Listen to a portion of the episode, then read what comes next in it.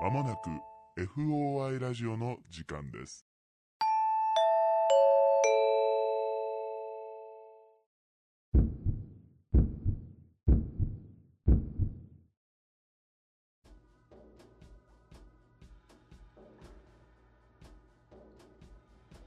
皆さんこんばんは。オカルト捜査官の、 FOI ラジオです。なんかちょっと早い。 タイミングずれたじゃん。食い気味だ った。本日の担当捜査官は、ナンバー39の D 山本と、ナンバー41の K 横山でお送りいたします。この番組は、オカルト初心者の我々が、オカルト捜査官に扮し、一般人の、一般人による、一般人のための会談をテーマに、身の回りの不思議な体験、恐怖経験などを操作し、皆様にお届けする番組です。はい、はい。ありがとうございます。今、このセリフを忘れかけて、うん。その結果食い気味になった。 あ、そう。 なんかそれ、なんだろう。待っちゃうんだったらわかるんだけど。 なんで食い気味になるの、あ、言う、言う言わなきゃみたいな。FOI ラジオですって言わなきゃと思って。先週は言えたのにね、スラってね、うんすごい久しぶりだったのに。気の緩みですか気の緩みかもしれませんね。はい。はい。どうですか今週は。節どん分、あ、節。分。豆まいた。わからなかっ俺た。も恵方巻き食べたうん。恵方巻き食べてない。あ、食べた食べてない。でも節分であれだよ。あ の、豆はね、3粒ぐらいまいたよ。へえ、えっつって。偉いですね。集合住宅だからさう。んうん。そんなね、そうそう掃除とか大変だかダら、ね。バーって巻けないから。そう。もうもう別にみんなもダバーとは巻いてないと思うんだけど。入り豆はね、意外と皮がね、そうなんですよ散らかるからね。あと虫が湧くっていうのを聞いて。あそうなのんだから気をつけないといけないっていうのをへえ。聞いて、。うん。ちょっとはい、あの、遠慮気味に巻きましたけ ど。うん。ちゃんと神社とか行 ったお参りとか。え、なんで行かなくちゃいけないのあれなんか節分とかって行かないっけあそうなのあ、てかほら、2月、節分を超えて2月4日からほら、ほ新年じゃないけど、うんまあ旧正月はあれか、1、2月1日とかか。う。うんうんうん。あ、そだっけどそかそうっか。節分を超えてっていうのがあって、2月4日になんへかえ行ってきた。俺まだ初詣もまだかもしれん。あれ行ってる地元の氏神様のとことか行っ。てないんですよね。はい。なんか俺それ行った方がいいって言われて、ほ午前中に行くのがやっぱいいみたいだね。う。へえ、そうなの。まあまあ諸説ありますけど、朝の方が忙しくないみたいな。とか、ちゃんといらっしゃる時間というか、へえ。来ていらっしゃる。る時間なのか、うん。なんかで、だからやっぱ午前中に行って、うん他の用事をしちゃダメなんだって。へえ、そうなだからの。そのためだけに家を出て、うんお参りして家に帰るってういんう、うだかん。ら俺最近氏神様のお参り行く時はさ、うん携帯も置いて行ってるもんへえ。なんか携帯あると他のことやっちゃうから、うまんうんうんうんあどうせね往復で15分ぐらいだからさ、うん別にいいやと思っうーん。てやってますけど、偉いですね。偉いというか 偉いとも違う気がするけど まあまあまあまあねこの活動がうまくいきますようにっていうのも、そうですね。うんまあ、お礼をしつつお願いしておりますけれどもはい。まあちょっと今日のはい。取り扱いたいテーマとはいはい若干関係のあるお話なんだけど、うん前もね俺多分これ言ったかもしんないんだけどあのイドリス・エルバって知ってるわかんない。なんだっけ。えっ、とねスーサイド・スクワットのうん。主人公の役者さんあ、はいはいはいはい。とかパシフィック・リムにも出てたかな、うーん。あーはいはいはいはいはい。そうそうそうそうワイヤーとか、うんうんうんうん。ね、ザ・ワイヤーか、うんのドラマとかに出てるあのあれですよイギリスで一番セクシーな俳優として選ばれたあ、そうなん黒だ。人の男性かなへえ。なんだけど、その人と昔仕事したことがあって、うんうん。で、あの、日本中でもないけど、沖縄一緒に行ったりとかして、うんその人が本当に格闘技とかやってる人で、うん日本でその格闘技を習うとか、琉球空手習うみたいなおお。番組で、だから面白1、2週間日本を一緒に旅したことがあって、で、その時に、どういう話でか、宗教観とか死生観の話になって、へえ。その中でね、まあ、もちろんキリスト教徒の人なんだけど、うんうん。もちろんというか、まあ、キリスト教徒の人なんだけどそのリインカネーションって輪廻転生のうんうん。ことをどう思うっていう話になってうーん。でなんかやっぱりあんま言語化したことないからうんう、んなん特に英語でって難しくて、なんていうかあるとは思いたいけどねぐらいの、うんざっくりとしたことしか言えなくて、うん。うんうん。でほらまあクリスチャンの人だからさ生まれ変わりとかってあんまちょっと違うじゃんあそうだね。話とは違うじゃない。でも、イドリス・エルバさんは、輪廻を信じてるって言ったのその時に。へえ。で、えなんでなんでって聞いたら、うんそのイドリス・エルバにおじさんがいてうんでそのおじさんが持ってた癖っていうのがあってそれがねなんかね薬指か何指か忘れちゃったんだけどでおでこをかくみたいな、うんすごい変わった仕草だったんだへえで他にそれをやる人ってうん会ったことないし親戚でも他にもいないし、うんそのおじさんしかやらない仕草だったんだってでその甥っ子が生まれた時にそのもう甥っ子が生まれた時点でそのおじさんはもう亡くなってたらしいんだけどはいはいその甥っ子が生まれてしばらくした時に、うんその仕草をやったんだへえでそれからその頭の描き方をたまにポリポリってやるっていううんうんうんでそれを見た時にああなんかその魂が生まれ変わるのかどうかっていうのはまだわからないけど、うん多分何かこの DNA なのか何かそういう情報がこうやって次の世代に引き継がれていってその人の仕草とかが生きていうんうんくうんみたいなことっていうのはあって僕はそれを輪廻だと思うっていう話をほう面白い話しててうんああなるほどねそういう考え方あるんだと思ってなんかすごい印象に残っててうんうんかっこよこの人と思 それをできるのがすごいかっこいいよねう知的だと思う ほんでマーシャルアーツもすごい体もバキバキかっこいいすげえな かっこいいねそういいねめっちゃかっこよかったまあでもね面白いなと思ってその話をすごい思いうん出して、うんうんでまあまあ取り扱おうと思っている題材がですねあの生まれ変わりほに関してなんですけども、ううんどうですか生まれ変わり信じます 生まれ変わりねまあ要は輪廻みたいなもんだけどうん信じますかいやーどうなんだろう自分の周りではないかなそれこそうん生まれ変わりといえばって言われて出てくるのが俺ダライラマとかの話になっちゃうのかなってはいはいはいもうもう、ね亡くなったら亡くなる前にあ次のもう次ここで生まれるからって言ってあもうあはいはい言ってからここ、ねここ来てねって言われてから亡くなってそこ行くと、生まれてるんだよねちっちゃい子が「あよく来たね」って言って「待ってた待ってた」っていう風に毎回なるってねうんうんう言んわれてるますけどはいあれはまあそうやって不思議な話ってあるもんでっていうのをちょっとうんうんうん今日ご紹介させていただければとはい思っております。はいはい、ありがとうございますお願いいたしおます。願いします FOI Radio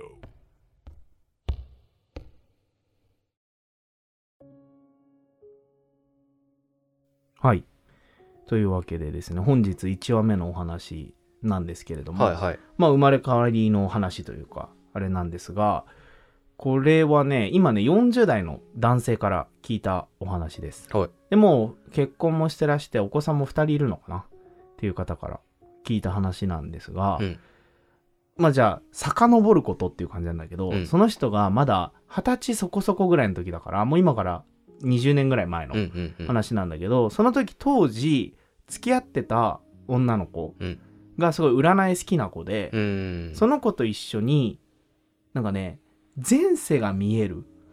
みたいなほ人のところに行ったんだって。ううんうんうんなあちょっとちょっと高いお金払ってみたいなでまあいろんなアドバイスくれてみたいな感じらしいんだけど、その人自体はあんまりねこういう話信じてないの心霊とかあんま信じてないしほうほうまあ、占いとかもまあまあ当たるも発見当たるも発見じゃないけど、うんうんうんあんま信じてない人でまあその当時付き合ってた彼女がそういうの好きな人だったからなんか前世がすごい見える人がいるんだってって言って、まあ、あんま興味なかったけど彼女について一緒に行ったんだってで2人でこう話を聞いてみたいな感じでうんの時にその一緒に行った彼女が言われてたのがあなたの前世はっていうのを言われてたのがどっかのえっ、と高貴な大変高貴な出の方ですお姫様ですみたいなほう感じで言われて てなんか、うんえー、すごい私姫みたいな、うんうんおお姫だったん だみたいな彼からしたら言っててまあまあなんかこうやってうんうんうんうんテンション上げたるんだろうなみたいうなんぐらいの冷めた感じで聞いてたんだってうんうんでもだからこうこうこうでみたいな話を言われて、あ、そうなんですね、みたいな話でやって、じゃあ次あなたですって言われて、彼が言われるわけ。うんうんうん一緒にでまあ占ってもらそうそう、う一緒に占ってもらってるから。んで、まあ、横で彼女はさ、お姫様って言われてて、で、まあ、こうやってテンション上げる感じだから、まあ、俺もなんかあれでしょみたいな。殿様か、まあ、なんか、位の高い武士とかそういうの言われるのかなって思ってたら、あーって言われて、うん何ですかって言ったら、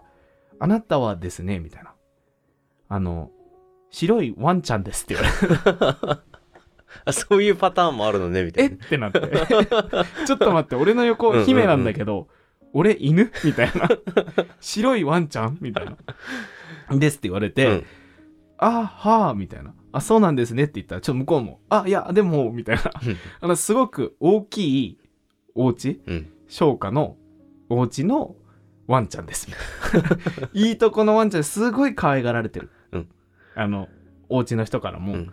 で、まあ、特にそこんちの坊ちゃんにすごい可愛がられてるのが見えます、みたいなほうこほうほうほとう。言われて、だから美味しいものも食べてて、すごく幸せなうん前世です、みたいなこと言われて、うんでも犬じゃん、みたい な。フォローなのかみたそうそいうそなう。犬派猫派で言ったら猫派だしみたいなぐらいのさ、うんまあだからあんままあ犬って言われてまあ嬉しい人もいるだろうけど、うんうんうんまあその人的には横尾姫様って言われて、うんなんか俺もなんか言われると思ったら犬って言われたからみたいな感じであそうですかみたいなでまあなんか、まあ、いありきたりないろんなアドバイスをもらってみたいな、でまあ終わったんだって、うんうんでまあその彼女とはもうお別れしてて、うん。うんうん。とっくにね結婚した人は別の人だったんだけどっていうのが20年前ぐらいにあったんだって、うん。で、まあ、なんでこの話を思い出したかっていう話なんだけど、うんうんもうそんなのさ占い興味ない人だから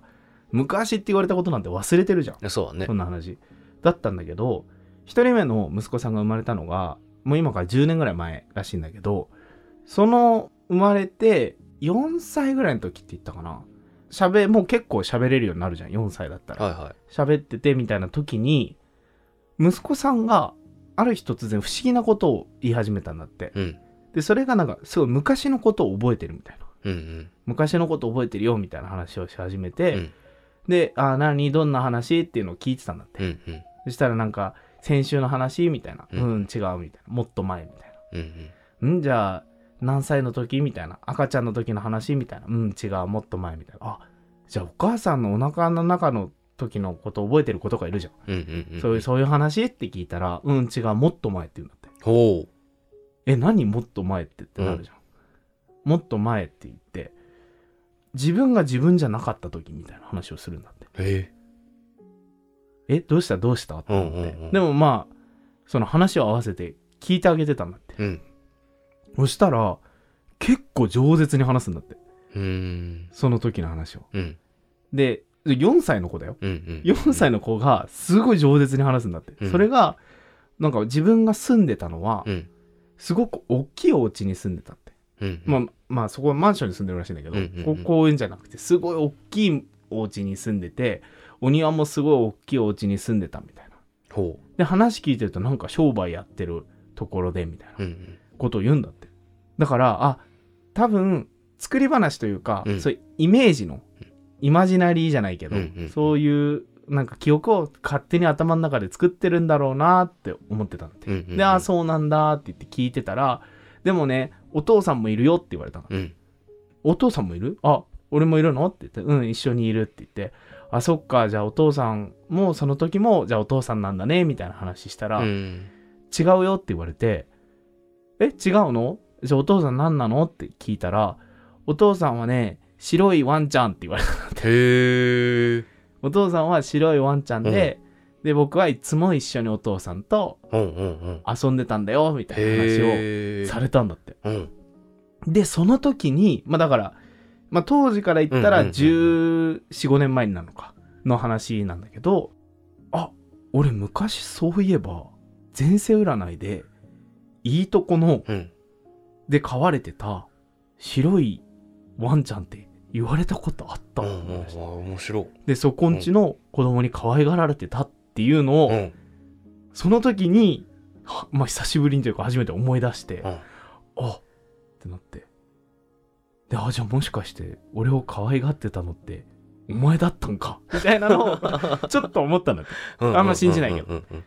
っていう話を聞かせてくれて。うんまあ今はう、んそのね、話をうん息子さんにその後聞いたんだけど、覚えてないんだって。あ、そのこと全然覚覚えてないらしくて。で、特になんか今、霊感があるとか、うんそういう兆候はないし、ん不思議な力があるとかは別にないんだけど、その時なぜか、その話をされて、っていうのがあって、もしかしたらなんかそういうのあんのかなってちょっと思いましたみたいな。え前世の記憶じゃないけど、なんか残ってるとか、そういうことがあるのかなって思った話ですっていう話をうん。聞かせてもらいました。はい。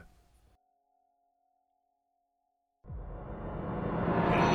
FOI Radio はい。では、本日2話目のお話になるんですけれども、はい。これをね、聞かせてくれたのは、今ね、50歳、あーえっ、と、40代後半か、うんうんもうすぐ50歳を迎える女性の方からうん。聞かせてもらったんだけど、なんかね、壮大というか、うん。俺はすごく素敵な話で面白くてみたいな話だったんですけれどもその人がまあね昔からすごく頭のいい子だったというかうんうんちっちゃい頃から秀才でみたいな、まあ自分ではそうは言わないけど明らかに話し方からそうなのよですごい進学校に進んでみたいな感じだったんだけど小学生ぐらいの頃からまず世界中の国の名前が言えたみたいな感じでさだほうからすごいうん。でいろんなまあ地図をよく見る人だったんだってとりあえず、う世界の地図をすごく見る人だったらしいんだけどあのーその中でなぜか地図を見た時にうん。惹かれる地域があったんだってうん。意識が引っ張られるといううん。うか、ん。うん。それがコーカサス地方ほというう。どこあたりなんだけど、俺もそれを聞いた時にちょっと、はいはいはいみたいな感じで聞いてたけど やったんだけどねえっ、とね、えー西アジアど。はいはいはい。まあ、もしくは東ヨーロッパに区分されるあたりで北側にロシア、うん南にトルコ、うんうんうん。アルメニアはいはアい。ゼルバイジャンとまあこう隣接しているうーん。あたりというか、まあ、そのその辺ねその辺のコーカサス地方というか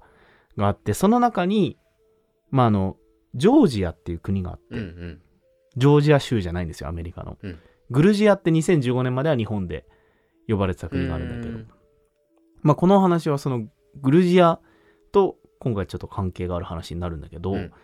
まあ、とにかくこの地図を見た時にこのグルジアというよりかこの地方一帯に何かこう惹かれるものがあったんだってうんうん。小学生ぐらいの時にへーそんなことってなくないないあんまりないない地図見ててなんか何なんだろうこの辺好きだなーってその地図を見た時に思ったのうんがこの辺で、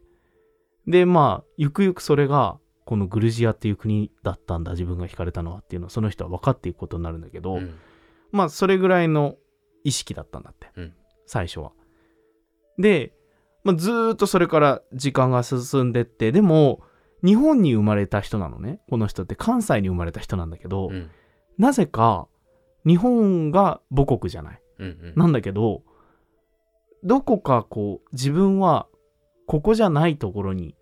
いる人間なんだっていう意識がちっちゃい頃からあったんだって。へえ。なんか日本を母国と思えないというか、うんまあ、愛国心がないとかそういうことじゃないんだけど、うんなんかこう自分は海外にいるようなそういうふわふわした自分がここに根を張れないみたいな、うん、よくわかんない気持ちがずーっとあったんだってで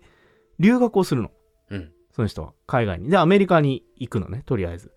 なんだけど、まあ、自分はずーっとそのコーカサス地方が好きだみたいな意識はなんとなくちっちゃい頃から好きだったっていうのはあったんだけど、うん特にそこに関する勉強とかはしなかったんだってずほーうっとほうほう。でも海外がなんとなく自分が行った方がいい気がするって周りもそう思っててアメリカに留学してでもアメリカでまあそれなりにやっててでもなんかそのなんていうんだろう自分はここのにいないっていう感覚はずーっとあったらしいんだけど、うん。でもまあアメリカで学んで結局日本には帰ってくるのねで日本に帰ってきて音楽が好きな人で音楽系の仕事に就くのようんうん。音楽系のね雑誌とかうんの関係の仕事をするのこの人ははいはい。でそんな中で、まあ、いろんな国の音楽のことを取り扱うわけ、うんその中で自分が初めて聞いた時うにん感動したというか、うん聞いた瞬間に涙が流れた歌があったんだって、うんでそれがポリフォニーっていううん。ジャンルになるんだけどはいはいはい。ポリってあのポリゴンとかさうん。の複数とか多数って意味ポリアモリーとかさ、うんうんうんいるじゃんいろんな人を愛しちゃう人をポリアモリーって言ったりとか、まあポリって複数のって意味で、うんまあフォニーはシンフォニーとかのフォニーで、うん。うん。これがグルジアのうんその伝統的な音楽へえ。なんだっ。て、俺もちょっと聞いたんだけど、うんうんいろんな人がこう一緒にいろんな音程で歌うみたいなだかへえ。らそのハーモニーを楽しむんじゃないんだけどまあそういうポリフォニーってまあぜひちょっと皆さんにも聞いてうん。ほしいんね。ですけど、これはすごくこのグルジアの地方で昔から伝記に残ってるような伝統的な音楽らしいんだけど、へえ。それをこの音楽の仕事をしてる時に聞いて、うん。突然涙が流れて、すごく懐かしいっていう思いがしたんだって。うんうん。っていうのが、まあこれが社会人に出て何年目かぐらいの時にあったから、今からもう30年近く前の20何年前の話らしいんだけど、っへていうのがあったんえ。うだんっうて。んでね、まあ、でも、とはいえ、あーやっぱりなんか自分は、この、コーカサス地方、またおそらくこのグルジアっていう国に何か思い入れが強い思い入れがあるんだな、こうやって音楽も好きっていうのは、やっぱりなんかあんのかもな、ぐらいでうん。うん。終わってたらしいのね。実際行ったりとかは。行ったりはしたことはなかったんだって。うんその頃、まあなんか治安のこととかもあったのかあな、ー当時は。なるほどね結構うん内戦とかもあったりとか、はいはいはい。ね、1991年に、えっ、と、ソビエトからうんうん。出た国だから、まあ、当時の情勢とかもあって多分行かないっていうのはあったんだと思うんだけど、はい話聞いてる感じで、まあ、そんなのがあって、うん。でねそれからまた数年、まあ、そういう同じ業界で働いててやっぱ音楽関係のことの仕事をずっとやってたらしいんだけど、うんで日本でずっと仕事をしててで海外の人とかともやっぱ関わりが多くて、うんでねハウスパーティーみたいなのがあったんだってうん。うん。知り合いのそのうん外国、日本に住んでる海外の人の家でやるハウスパーティーみたいなのがあってでみんなお酒とかを持ち寄ってみたいな感じのハウスパーティーがあったらしいんだけど、うんに呼ばれて行ったんだってうん。でまあなんかワインとかを結構持ってきてる人がいてそのうちの一本にすごい好きなワインがあってへえで。それをもうほぼ一人で飲むぐらいガバガバ飲んじそゃっんたなに。でそれがうん。またグルジア産のワインだったのへでなんかこのグルジアってワインの発祥の地とも言われてるとえ。ころなあ、のそうなんだ。う。ん、なんかその、もう相当前の話だけどね、うんうんそのシルクロードのとかのすごい前の話で、で、ワインの発祥の地って言われてるところで、みたいな。で、そこのワインを飲んで、なんかこれ、懐かしい、美味しい、好きってなって、へえ。それすごい飲んで、ベロベロに酔っ払ったんだって、うんうんその日。で、人ん家なんだけど、急に料理がしたくなったんだって。うん。で、急に料理したいって言ってうん、バーって言って冷蔵庫見て、あれがない、これがないって言って、うん。近くのスーパーに買い物に行くんだけど、うん。そういう時にさ、酔っ払った時に作る料理とかってあるじゃん。うん。自分が。うんなんとなく作り慣れてるやつじゃん。そうだね。なんだけど、なんかよくわかんないけど、これ買おうっつって適当に思うがまんまにうん。買っていってう、ん。でその時買ったのがね、あの鶏肉とうん。か、まあなんかクリーム系のやつとかな、いろいろ買って、で、うん香辛料欲しいのがない、ないみたいな。で、自分が何を探してんのかもわかんないんだけど、ないみたいな。うん。で、その、ホストの家に戻ってさ、うん。パーティーのホストの家に戻って、で、なんか、あ、なんかこれっぽいとかいう調味料とか、ちょっとこれだったら代表聞きそうとか、自分が何を作るかもわかんないんだけど、へえ。なんかこれこれと思って料理を始めて、で、料理をしてできたのが、鶏肉のクリーム煮みたいなやつだったんだよほまあ自分ではよくわかんない。 なんでこんなん作ったんだろうみたいな。うん別に作ったこともない感じのレシピだったのに、バーって、その酔っ払った勢いで作ったんだって。そしたらそのワインを持ってきてくれた人が、う。うん。あなんでこの料理知ってんのって言ってきたらしいんだけど、うんうん。それがグルジアとかでよく食べられてる料理だったんだってへえ。なんかねうん。シュクメリっていうのかなへえ、知らない。シュクメルリうん。シュクメルリなんかそういう料理だったらしくて、うん。でそれがまあそっちの東欧のとかそのグルジアでうん食べられてる料理らしいんだけうど、んうん。その歴史がどれぐらい深いのかあれなんだけど、うん。でえあ知ってんだみたいなうん。でさっき飲んだそこのワインでこれをた作るっていうのはいや知ってんだねみたいな話になって、ういん。や何にも知らないなんか作ろうと思って作ったみたいな、へえみん。な何それっうんうん。てなったんだってっていう話なんだけうど、ん。ここからうん。一気にまた時間が飛んで、へえ。その人がだからそれが10年後ぐらい、今からね、うん。 6年前とか7年前って言ってたから多分40前半、はいはいはいはい。 43とか2とか3とかの時にこの人初めてこのジョージアに行くの、へえ。もうずーっと行きたいと思ってたんだけど、うんうんなんかいろんな理由で行けなかったんだけど、私はついにここに行くって決めて、うんそのジョージアに行ったんだって、ほうほうほでなんでじゃあその43歳の時にジョージアう。うにん。初めて行くことを決めたかっていうと、まあずーっとジョージアのことは好きでなんとなく調べたりとかそういう不思議なその料理を作っちゃったみたいなこととかもあってうん気にはなってたんだけど、ちょっとそういう気持ち悪いみたいなのもあって、うん。あんまりそこに深入りしすぎないようにしてたんだってああ、なるほどね。でも、うん。その調べていくうちにまあ、本とかを読んでた時に出てきた一つの教会があったんだって。うん。それがね、ゲルゲティ・トリニティ・ベルタワーっていう。え、知らない。あうのーん。日本、日本語っていうかあれです。ゲルゲティ三位一体教会っていう、うん。その山の中にあるグルジア、ジョージアの有名な教会があるんだって。へえ。で、その写真をうん。その本で見た時に、うん。あってなったのが、うんその人、そのちっちゃい頃にコーカサス地方にひ惹かれたって話したでしょ、それぐらいの時から、飛び飛びでずーっと見てる夢があったの。うん。それが山の中の教会にいて、その教会の中に入っていくっていう夢を、ちっちゃい頃から、なんかあるごとに見てて、すごい覚えてる夢ってあったりするでしょ、多分。そそうだね。の夢だったんだって。へえ。そういう夢があって、うんその夢の中に出てくる教会そのものっぽかったなって。すごいね。うん。で、あ、もう私は、うん。ここ行かなきゃいけないんだと思って、その43歳にして、うん。初めて、このジョージアに行く決心をする。へえ。で、ジョージアに、まあツアーみたいなので行ったらしくて、まあもともと留学とかもしてたから、英語は堪能なんだけど、まあそんな英語は街中では通じないんだけど、その、まあ、ツアーではまあ当然使えてっていう感じで、そのツアーに行って、もう懐かしくてしょうがないんだって、その、へえ。まず街並みとかうんうも。んうん。あもうあ私ずっとここに来るべきだったんだっていうのをすごいいろんな局面で思わされてへえ。みたいな感じででねいざそのゲルゲティの教会に行くわけじゃんで行った時にもう夢で見たもうそのものだったんだってうん景色そのものその山というかうんうんうんもうそうだしその教会もあ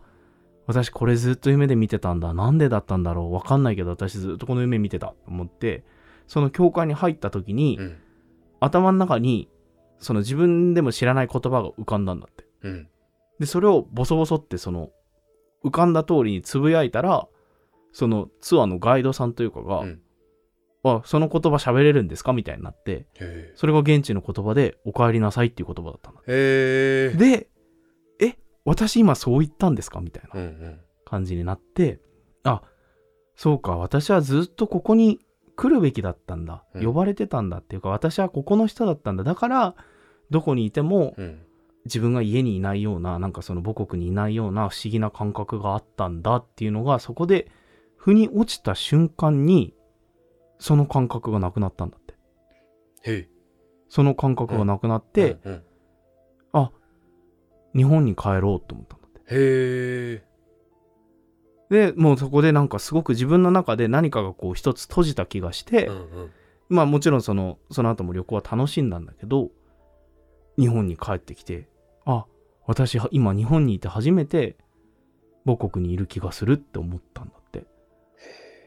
で、なんか彼女の中では、これだけ話すと取りつかれてたとかさ、はいはいはい。そんな感じするじゃん。そうだね。違うんだって。紛れもなく自分なんだって。そうなんだそれを感じてるの。うん。誰でもなくて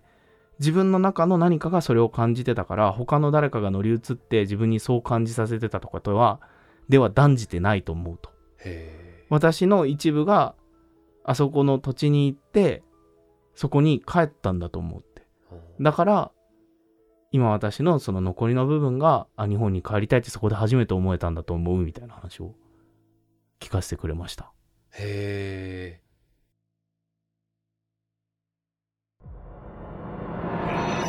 FOI Radio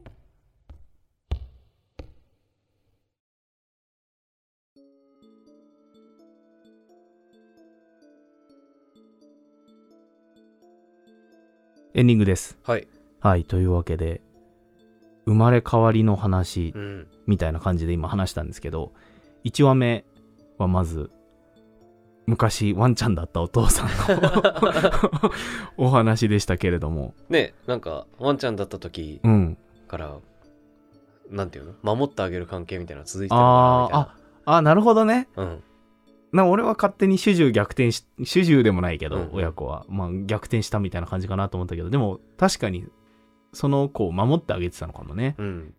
かなってなんか番犬みたいな感じでね。浮かんだ。それで、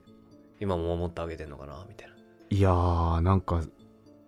すごいよね。やっぱなんかちっちゃい子で、うん。前世の記憶があることがあるみたいな話ってよく聞くんだけうど、んうんうんうん。そこまではっきりねでそれが偶然昔自分が聞いてたのと重なるっていうのがまた面白いなって思ったりするんだけ ど占い師さんガチだったんだねガチだったんだ ねだじゃあ元カノマジでお姫 様俺もそれだ思っったたんだ ねあ元カノ本当に姫だったんですねみたい なそう惜しいことをしたのか、うんでもなんかそう考えると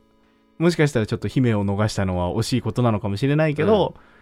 またそうやって自分のねお子さんとも今世でも出会うためにうんうん多分その人と結ばれてたら、うんその子は生まれてこなかったからそうだね今世で出会うことはできなかったからなんかそういうのがあるのかなみたいなやっぱ前世で関わりある人は今世でも関わってるみたいなこと言う言うじゃない、だねうんからそういうのあんのかなってちょっと思ったり思わなかったりうん思うかな 思ったりだなうんでもなんか前世占いみたいなさうんねしてもらったことある俺ないある俺あのだから新宿で暇つぶしで入ったおば あおばあちゃんにはいはいはいあの武将だったらしいんだけど俺の前世 はなんか俺が足りてないのはグラウンディングが足りてないらしくて地球のコアとつなが るグラウンディングが足りてなくてでもその俺の前世からのアドバイスは、うんあのそのおばあちゃんの言うことをよく聞いてグラウンディングをしてコロナはただの風邪らしいから まだコロナがあのデルタ株とか出る前のあの、はいはいはい怖かった頃に、うんデルタが出てからも怖かったけど、のもっと今よりもうんみんな怖いと思っていた頃に、コロナはただの風邪じゃんっつって いうアドバイスをその俺の前世の武将という方から、うんうんそのおばあさんを返していただいたっていう俺はこのおばあさんのうん一人芝居を見るためにこのねうん2000円を払ったんだなと思ってでもねなんかね、俺がね多分その時カメラ持ってたからだけどね、あのおばあちゃん俺が入るなり、うんカメラマンの方ですねって言われて いやもうさこれバカにしてるみたいになるけどまあまあまあまあと思って俺はうんまあはいあそうまあ写真関係まあまあはあみたいな感じって言ったら、うん、カメラマンの方ですねみたいなグラウンディングしてくださいって言われてその地球の核とつながってグラウンディングをするともっと金色の写真が撮れるようになると金色の写金真色のオーラの写真が撮れるようになるというのを言われて、うん、あとあなたはなんか甘いバニラあなたのオーラは甘いバニラの香りがするそれはいいことだって言われたんだけど、うん俺多分その前にあのバニラ系のちょっとなんかあの整髪料みたいなやつつけたから だろうなと思ったけどそれは言わずにそれの匂いなんじゃねえかそうなそうみたそいうだからそれは言わずにでもなんだろうもう感じ方人それぞれだかなあらあさそうねあれだったけど、うん、そんな経験があったな前世見てもらうっていうのは、へ超話それたわ でもあとなんか知り合いが見てもらった時に言われたのが、うんあなたはあなたの前世はすごく高貴なうん方の乗ってる馬車のビスですって言われ たーどうい うことなのああみたいな ああそうですかみたいな まあまあだからまあ当たるも八景当たるのも八景というかそうねまあそういう見える人とまあ見えるふりをしてる人とうん見えない人とうんうんいろんな人がいるけど、でもきっとその人は見える人だったんだろうね。そのワンちゃんのあそうだね話をしてくれた人は。ねって思うと面白いな面って白いいうね話でございました。はいそして2話目なんですすよ。ごい話だねこれいやー、俺ね、な、なん、なんか生まれ変わりとも、まあまあ生まれ変わりなのかうな。ーんうん。前世の記憶というかねそうなんかね、うん面白くてでこの話になった理由っていうのが、あの岩波なんて言ったかな岩波ホールかうんっていうのが神保町にあるんだけど、はいはいはいそこでねこの1月の末から2月ぐらいまでこのグルジアジョージアのうん映画祭やってんの、っああそうなんだていうのうをん俺聞いて、うんでそのと当時まだ会社勤めてたんだけど、うんあのチラシをもらったのようんうんでチラシもらってでその飲みに行ったところで、うんそのカバンの中を出す時にうんそのチラシをこうパッて出したの、うんうんそしたらその隣にいたのがその方でえー何その偶然ですごいねでジョージアの映画祭の俺が出してっていうのを見て、あみたいなジョージアの映画お好きなんですかみたいな話になって、あいやいやいやあのこれまあ仕事関係でもらってみたいな、でいう流れでへえ始まった話だったんだけど、すごいねうんへだからなんか不思議なご縁があって聞けた話なのかなって思いつつ、うん面白いわそうでもやっぱ生まれ変わりだったのかな元はだからそこにいた人だったのか、うんうんなんか面白いよねだからいろんな宗教観のある国の人の中で生まれ変わりが起きてるってすると、うんやっぱりなんかその天はつながってるのかなとか、うんね思うねなんかその DNA のつながりだけとも違う気がするじゃんそこまでいくと、うんうんいろんなことが起きててその音楽を聴いた時に感動したまあそれは単純にすごく感動したのかもしれないしでもワイン飲んだら美味しかったすごい懐かしく感じたまあそれもまあないことじゃないのかもしれないようんうね、んうんでもその料理作ったってのはちょっとわかんないよね、なかなかないねう、うんんででやっぱりそのちっちゃい頃から見てた景色を行った時にねうんわあ懐かしいと思ってそこに足を踏み入れた時にその「おかえりなさい」っていう言葉を自分が口走ってたっていうすごいねうーんなんか要素多すぎだなと思って、うんへあれえだったんだけでども行けてよかったねいやだからなんか行くべきして行くべくして行ったんだろうね、うんそこにやっぱりっへえていうなんかその話聞いてて俺もどっか世界地図の 中で引かれてたところなかったかなって多分ねでもね、うんなんかねみんなあるんだと思うんだよ、そういう場所とかうんうんうん、なんか落ち着く場所とかうん、ね俺ね、熊本のうん阿蘇に行った時うに、ん、なんかわかんないけどすごい落ち着いたの、へえあ俺ここかもって一生思ったあのー仕事で行った時にまあその時失恋してたからちょっと気があれだったうんみたいなのもあるかもしれないけどねね、でもも癒されたみたいないやでもなんかふざけ抜きでうんあとねちっちゃい頃かうらん韓国うん俺親友がうんうん結構韓国系の人が多かったりとうんはいかはい韓国出身の子がいたりとかあと味付けがちっちゃい頃からなぜか俺は最後の人生最後の晩餐はユッケビビンバにしてくれって言 って5歳ぐらいから言ってんのあそうな人ん生だ最後の食事はユッケビビンバだって言ってて、とかでも俺こんな縄文顔じ ゃんザ縄文顔っていう顔じゃんでももしかしたら何分の1かどっかで入ってたりとかそういうあーまあねまあ先祖うのんどこかでこうね混ざり合ってるっていうのは絶対このねうんうん国と国の距離感だから島国といえどあるだろうしって考えるとなんかそういう自分の DNA が何かを懐かしんでいるのかうんうんねえ、まあ、広告が指す地方もそういう意味ではアジア圏にもねうんあそうだね属してるわけだからそういうつながりが絶対ないとはぜ、うんね、言い切れない言い切れないねっていうかまあ単一起源説もあるぐらいですから、うんうんうんうんまあ、そういう辿っていけばっていう話だけどジョージうーんなんかでもそこまで具体的なのってすごいなアと思なってかなかないねうん、だからもしかしたらみんなそういうなんか初めてここ来たのにうんうんなんか懐かしいとか、うんうんこの味知ってるとかう、んもっと言ったら人でもなんか初めて会ったのにこの人とって懐かしいとかって、うんうんうんそういう DNA だけとは限らないなんか前世の記憶とか、そういうのが関わってたりするのかなって思って、まあねうんまあ確かに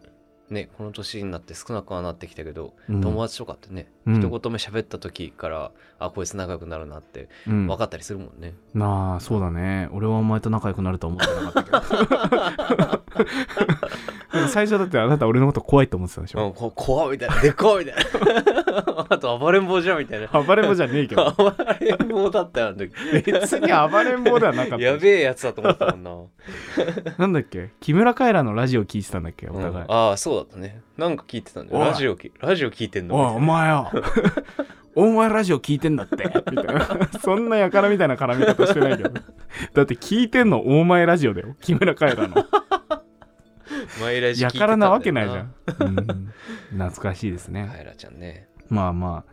不思議とでもうんやっぱなんか仲良くなる人っていうのは分かったりするもんではあるよね。うん。そういうのもなんかね関係あんのかなって関係あったりするのか考もえしちゃれっなたい。わうんですね面白いわはい。へえいい話ですねちょっとロマンチックでもありみたいうなん話でございました。はいはい。ありがとうございました。ありがとうございましたということで、はいまあ、あれですかね。呼び込み、うんお便り。あはい。募集しております。はい。なんか身近な不思議な話、はい。なんか怖い話、体験談。はい。ぜひぜひ共有していただければ、はい。メールでお送りいただきましたら、水曜日に配信しております。オカルト通信はのいコーナーで、はい。ご紹介させていただければと思っておりますので、ぜひですね、どしどしご応募いただければ嬉しいですね。はい、とても嬉しいはでい、す。毎週素晴らしいお便りをはいお送りいただいてますけれども、そのメールアドレスは、 FOI ラジオ1991 at gmail.com。 foi ラジオ 1991.gmail.com ラジオ風に。 ラジオ風に FM っぽかった。そう FM, FM 風にやりますねはい。はいお待ちしておりますので。お待ちしておりますあのお送りいただく際はご希望の捜査官番号もはいお忘れなく記載いただけましたらあの捜査官名簿というのをですね作っておりまして、えー更新しましたら YouTube の方にあげようか YouTube のあコミュニティの投そうですね YouTube のコ稿ミュニティの投稿のところに。とあと Twitter とかでうんね、うんうんできればと思ってますので、はい、何かしらの理由で私名前載ってんのに手に入らないんですみたいなのがあったらまたメールで文句言っていただけた らっていう感じですね。全員見てます。はいなのではい。ということで以上でよろしいでしょうかね、はい。はい、そうしましたら締めのお言葉お願いします。いつかあなたの住んでる町へお尋ねします。オカルト捜査 F を I ありがとうございあまりがしたとうご。ざいました。